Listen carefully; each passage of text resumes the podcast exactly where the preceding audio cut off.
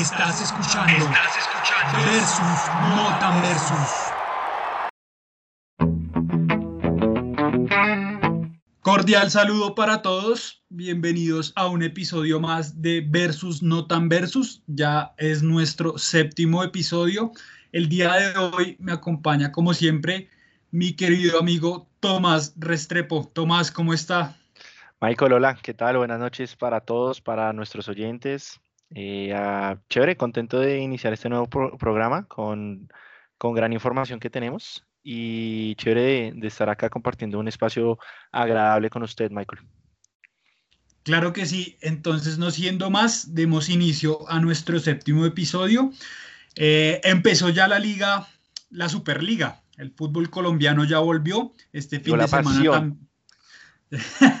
el equipo que realmente amas. Entonces, volvió el fútbol colombiano. Este fin de semana también tenemos partidos, pero volvió el fútbol colombiano con el partido entre Junior y América, que se jugó en el, en el estadio Romelio Martínez de Barranquilla. Y Tomás, cuénteme cómo vio el partido. Estuvo, estuvo bueno, apretado desde el principio con un penal como a los 5, 3 minutos que le, le, cobraron a Junior y como a los 20 minutos le expulsaron a un, a un jugador y el América desde ahí empezó a, empezó a apretar. Se me hace justo el resultado 2-1. A lo último, pues fue una desconcentración, un autogol. El, primero, el primer gol fue un autogol y el segundo sí se lo dieron a Dubán, pero le pegó en la pierna al defensor del Junior. Eh, se me hace merecido porque América lo buscó, fue, fue al frente. Hasta me preocupó yo como hincha de la América me preocupé porque vi mucha gente allá, arriba, mucha gente en la parte ofensiva. Entonces yo decía, venga, y cuando hagan una contra, ¿quién va a estar atrás cubriendo? Pero no, chévere, la verdad me gustó. Eh, lo más importante es lo que decía Michael, volvió el fútbol, eh, volvió la pasión. Yo sé que mucha gente le puede gustar, no sé, el Inter, el Real Madrid, el Barcelona, pero aún así uno siempre, uno ama es a, por ejemplo, Michael, Millonarios, y yo al, a la Mechita, el mejor equipo de Colombia. Entonces, em, nada, mañana será la vuelta en Cali. Mañana será la vuelta a las 7 pm. Y ya como decía Michael, el fin de semana arranca la liga. recordemos que este es el torneo que se juega entre, el primer campeón del, semestre, el campeón del semestre 1 del 2019 y el campeón del semestre 2 del 2019. Em, y ya arranca el, el sábado, arranca, arranca jugando Deportivo Cali contra Millonarios el sábado a las 6 de la tarde. Y también el domingo eh, juega mm, Pasto Tolima a las 7 y 30, 19 y 30, para que la gente que nos esté escuchando y son hinchas de esos equipos, por favor se agenden para poder ver el equipo que verdaderamente aman. Así es, recordemos que estos son los partidos aplazados. El de Millonarios está aplazado por es el partido que fue aplazado en la fecha 6 y el del Tolima Pasto es por la fecha 2, entonces ya se ponen al día estos equipos. Venga, Michael, una pregunta, pero, son aplazados porque, mm, porque creo que Millonarios está jugando Suramericana.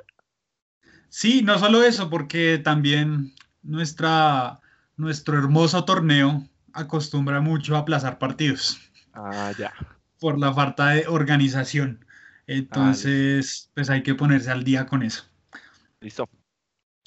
Listo. Ese fue el tema por ahora del fútbol colombiano. Y ahora nos vamos con los playoffs de la NBA, que cada día están más interesantes y ya se empiezan a definir los finalistas de conferencia. En este momento está jugando los, los Ángeles Lakers versus los Houston Rockets.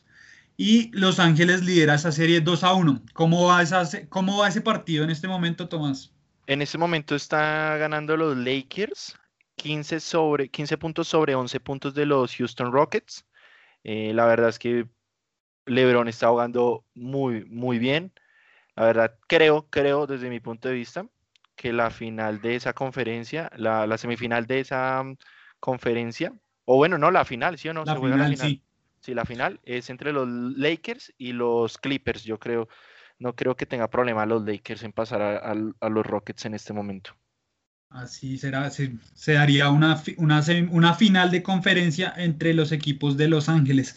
Y mañana, 11 de septiembre, hay doble cartelera de NBA. juegan los Denver Nuggets contra Los Ángeles Clippers a las 5 y 30 pm. Los Ángeles Clippers lideran esa serie por 3 a 1, así que podría ya ir a la final de conferencia si le ganan a los Nuggets. Y más tarde los Boston Celtics se enfrentan a los Toronto Raptors, los actuales campeones, a las 8 de la noche. Recordemos que esa serie está empatada. Será un juego bastante bueno, bastante atractivo de ver, pues puesto que está empatada y los Toronto Raptors quieren defender su título a como de lugar. Y, ayer, y ayer jugaron el sexto partido y terminó caliente. Hubo un man que estaba intentando ganar una falta de los Boston Celtics para empatar el partido. Recordemos que el partido de ayer se jugaron a dos tiempos extras. Recordemos que los tiempos extras son de cinco minutos, se jugaron a, dos tiempos extras y terminó medio caliente, se estaban como medio puteando, se estaban pechando, pero, pero no, yo creo que mañana va a estar muy bueno ese partido por el raye que, que terminaron con, como con como con la pica que terminaron y porque es el, séptimo juego. Eso le da el pase a la final de esa conferencia. Exactamente, será un juego muy interesante de ver. Y para no irnos de Estados Unidos, les tengo unas super noticias porque hoy inicia el deporte más popular en Estados Unidos, que es la NFL, el fútbol americano de la NFL, y inicia con el partido entre los Kansas City Chiefs y los Houston Texans. Este partido lo podrán ver por ESPN 3. Recordemos que a los que nos van a escuchar hoy, para que sintonicen ESPN 3 y no se pierdan el inicio de la NFL. Y otros partidos es a las 7 y 20, repito, por ESPN 3. Y la semana 1 también tendrá unos partidos bastante interesantes. Se destacan los New Orleans Saints contra los Tampa Bay Buccaneers los Tampa Bay Buccaneers que eh, estrenan a su coreback Tom Brady, el coreback más ganador en la historia de la NFL. Oiga, Michael, le, pregunto, ¿ese, equipo sí tendrá futuro? O sea, ¿sí podrá pelear algo con, ese jugador o, no? Sí, sí. Repuntaban bastante porque también trajeron a, a la ala cerrada, que es otra arma ofensiva que se llama Rob Gronkowski, y él también jugaba con Tom Brady en los New England Patriots, donde fueron campeones muchas veces. Entonces le llevaron esa arma ofensiva, también acabaron de firmar a otro corredor, que uno que venía de los Jacksonville Jaguars, que se llama Leonard Fortunet, que también es muy buen jugador. Entonces, no, no creo que les alcance para llegar al Super Bowl, pero yo creo que sí va a ser un equipo que va a pelear en los playoffs y pues se va a destacar por lo que tienen a Tom Brady. Y otro partido interesante para la fecha del domingo son los Cowboys enfrentando a los Rams en el nuevo SoFi Stadium, un estadio completamente hermoso. Por allá Tomás le he mandado unas fotos para que lo busquen en, en Google. Tiene una pantalla de 360 grados hermosa, un estadio gigantesco y este partido será en horario prime time les comento que la NFL tiene varios juegos en prime time. prime time quiere decir que son abiertos para todo, para todo el público de Estados Unidos y es los jueves, los domingos en la noche a las 7 y media y los lunes son los juegos prime time de la NFL donde los ve todo el mundo y donde los equipos más, más se esfuerzan por dar una mejor presentación, puesto que los está viendo todo Estados Unidos hablando, hablando de eso que usted me decía de los estadios, no, no, no hay comparación. Em, no podría decir, yo creo que los únicos estadios que se le podrían comparar en cuanto a diseño y que sean estadios multipropósito, que era lo que me explicaba Michael, que es el que conoce un poco más de ese tema. Eh, no, no hay punto de comparación. Acá no se podría hacer, digamos, un, un evento, digamos, de NFL así a tan, a tan grande magnitud, por decirlo así, con tanta fanaticada. La verdad es que ese estadio es con esa pantalla absurdo, o sea, es que es una locura. Ya sale de las proporciones de que uno puede pensar en cuanto a una pantalla que podemos ver acá, por ejemplo, en el Campín. Y no es por menospreciar, no es por nada, pero, pero la verdad es que sí, si, es la capital, luz. Si es la capital, debería tener un estadio jalado, bien jalado. O sea, no es cualquier vaina, tiene que ser una vaina densa, o sea, completa. Así es. Así que esa es la jornada de la NFL para que se agenden. Ya empezó, como les digo, el deporte más popular en Estados Unidos.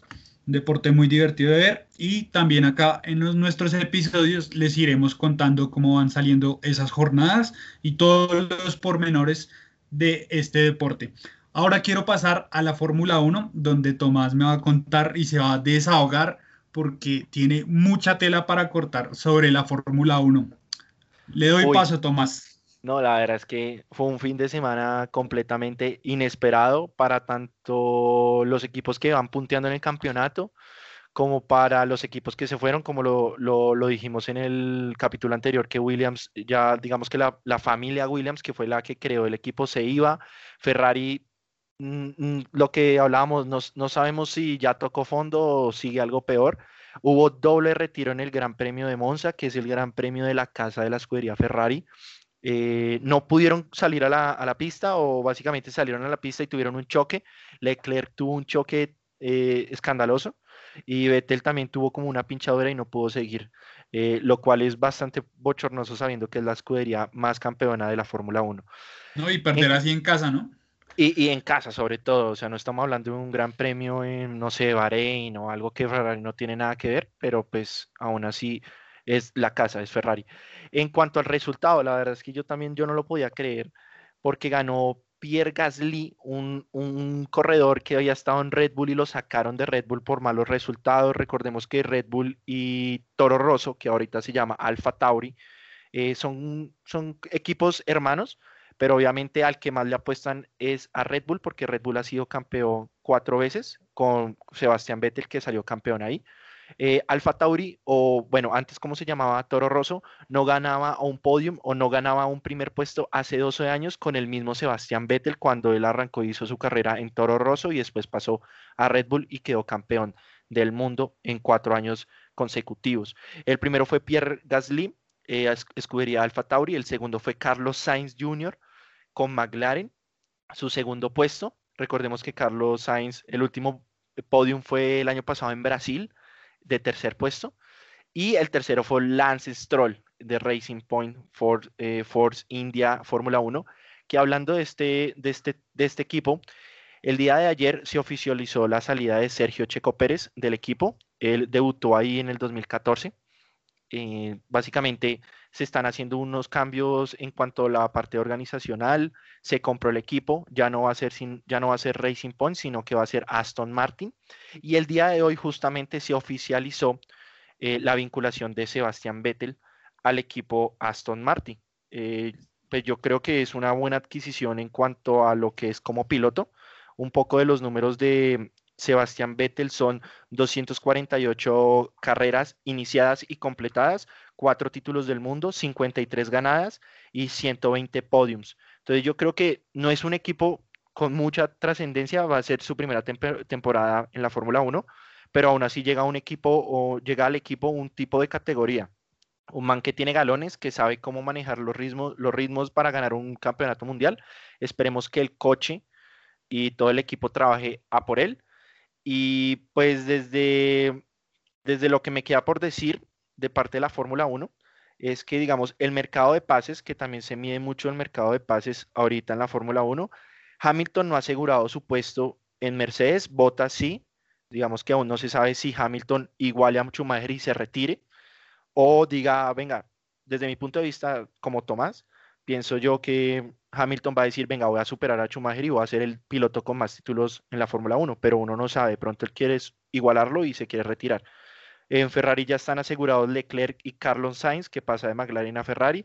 Ricciardo pasa de Renault a McLaren y seguirá compitiendo con Norris, que una excelente revelación. Aston Martin ya aseguró a Sebastián Vettel, todavía no se sabe el otro, el otro piloto.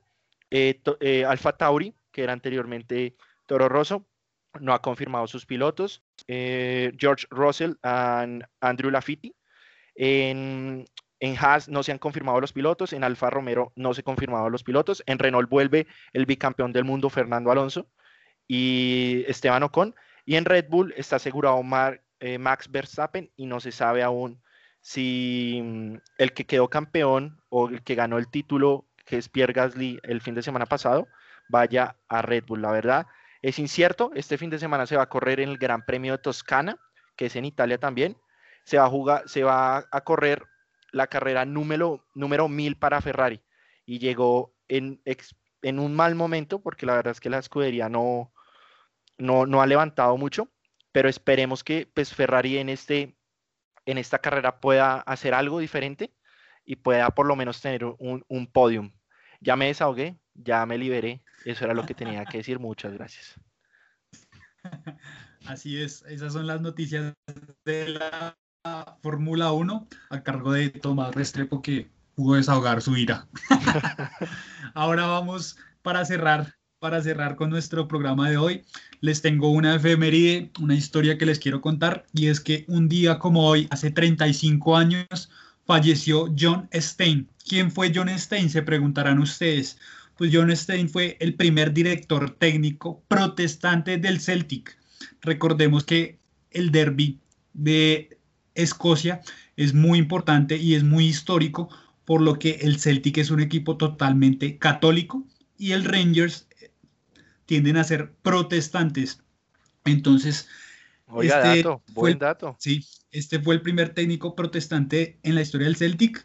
Fue campeón de Europa en el 67 y fue el mentor de Sir Alex Ferguson, que en esa época evidentemente pues no tenía el mote de Sir, pero este entrenador murió hace 35 años y murió en un partido muy decisivo para que Escocia pudiera llegar a la, al Mundial del 1986, ese Mundial de México.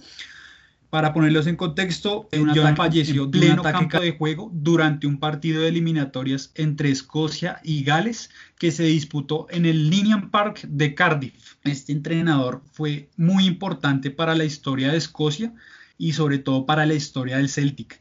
Nunca, les recuerdo que nunca antes un protestante había dirigido el primer equipo de la institución católica más grande de Escocia. Así que palabras mayores. No es un dato menor, no es un dato menor. Exactamente. También debutó como entrenador en la reserva del Celtic, donde formó un gran equipo que venció a Rangers por goleada en una final de Copa. Sin embargo, su religión atentaba contra la posibilidad de crecer en el club de toda su vida. El palmarés de Stein fue, como técnico, ganó seis ligas de Escocia, diez copas de la Liga de Escocia, nueve copas de Escocia y una Copa Europea de Campeones del 67, que ahora se llama la Champions League. Y para cerrar con una frase de él, a diferencia de muchos otros, no puedo decir que el Celtic es mi primer amor pero sí puedo decir que es el último. Esas fueron las palabras oh. de John Stein, un mítico entrenador del Celtic de Escocia. De hecho, tiene una estatua a, las afueras de Celtic Park con la Champions League. Dato, dato grosso, dato importante, porque la verdad yo no tenía ni idea de eso del catolicismo y, y, esa vaina, no tenía ni idea. Yo pensé que pues había ganado una Champions, pero Sí, además que fue el mentor de, de Sir Alex Ferguson, que él lo recuerda mucho también. Importante, importante, importante ese dato que no, no es para nada irrelevante, sino que pienso que, pienso que es importante. Y otro dato eh, que me parece también importante, porque en, una época mucha gente hizo fuerza en ese partido. En 1900, hoy, un día como hoy, pero en 1994 se fundó el Cúcuta Deportivo el equipo de la capital del norte de Santander. Recordamos uno de sus juegos históricos contra Boca Juniors en aquel año del 2007, cuando el, equipo Motilón le ganó al equipo Bostero en Cúcuta, le ganó 2-1, 3-1 y eh, se hizo la vuelta ya, creo que será semifinal dirigida a Pinto y que fue la Bengala y tapaba Rufai y demás, y Boca le dio vuelta y ese año se coronó campeón de la Libertadores el equipo Bostero, un equipo que le tiene mucha cariño Michael, ¿cierto? sí, pero ese Cúcuta, yo me acuerdo mucho de ese partido y el Cúcuta para mí debió, debió plantarse y decir como no, acá no podemos jugar, o sea, la neblina no nos lo permite, pero pues somos colombianos y y los otros son argentinos y son mucho más vivos en esa cuestión, sobre todo en torneos internacionales. Claro, pues es lo mismo, digamos, de mi rabia con Córdoba en aquel año 96, Ahí se pueden ver las repeticiones en YouTube y los videos. ¿Cómo van a salir al campo con esa mano de papelitos ahí en la cancha? Y usted es consciente, usted que es hincha de, de River, que un partido no se puede jugar así, ¿o no? Sí, pero como, como muchos dicen, en el fútbol hay que ser viejo zorro y hay que tener hay que tener viveza también en muchos aspectos. Eso tal vez yo creo que los equipos colombianos lo han ido adquiriendo poco a poco. Antes no se veía así, pero yo creo que pues ya cada vez como que se dejan menos. Claro, ¿no? Y además, yo de Córdoba me hubiera parado re duro y le digo al árbitro, no, hasta que no me retiren todo esto yo no juego. Me paro re duro, marica, porque ¿cómo, cómo voy a ver el balón? Es que en la repetición, y yo lo veo en el video, no se ve el balón. El balón no se ve cuando mete el gol Crespo. Hijo de puta Crespo. Tranquilo, tranquilo. Así que este fue nuestro episodio de hoy de Versus No Tan Versus, episodio número 7. Esperemos que les haya gustado y quiero que se agenden porque en nuestro próximo episodio tendremos un invitado, un amigo de nosotros, donde hablaremos acerca de la Premier League, hablaremos largo y tendido, puesto que ya empieza la mejor liga de fútbol del mundo.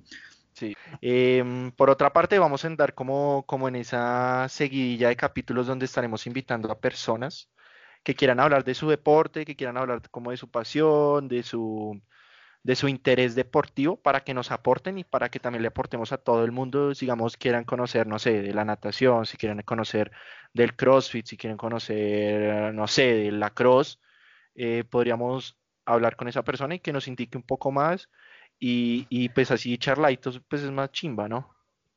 Exactamente, así que ese fue nuestro programa de hoy. Esperemos que nos acompañen en nuestro próximo episodio. También que nos escuchen, que difundan, que comenten ahí en Instagram. Les recuerdo las redes sociales de nuestro programa son BS, no tan BS en Instagram.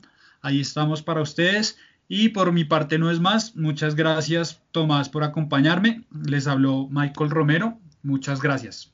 Chao, nos vemos. Gracias por la invitación y estamos ahí atentos a lo que nos lo que necesiten. Hablamos. Chao.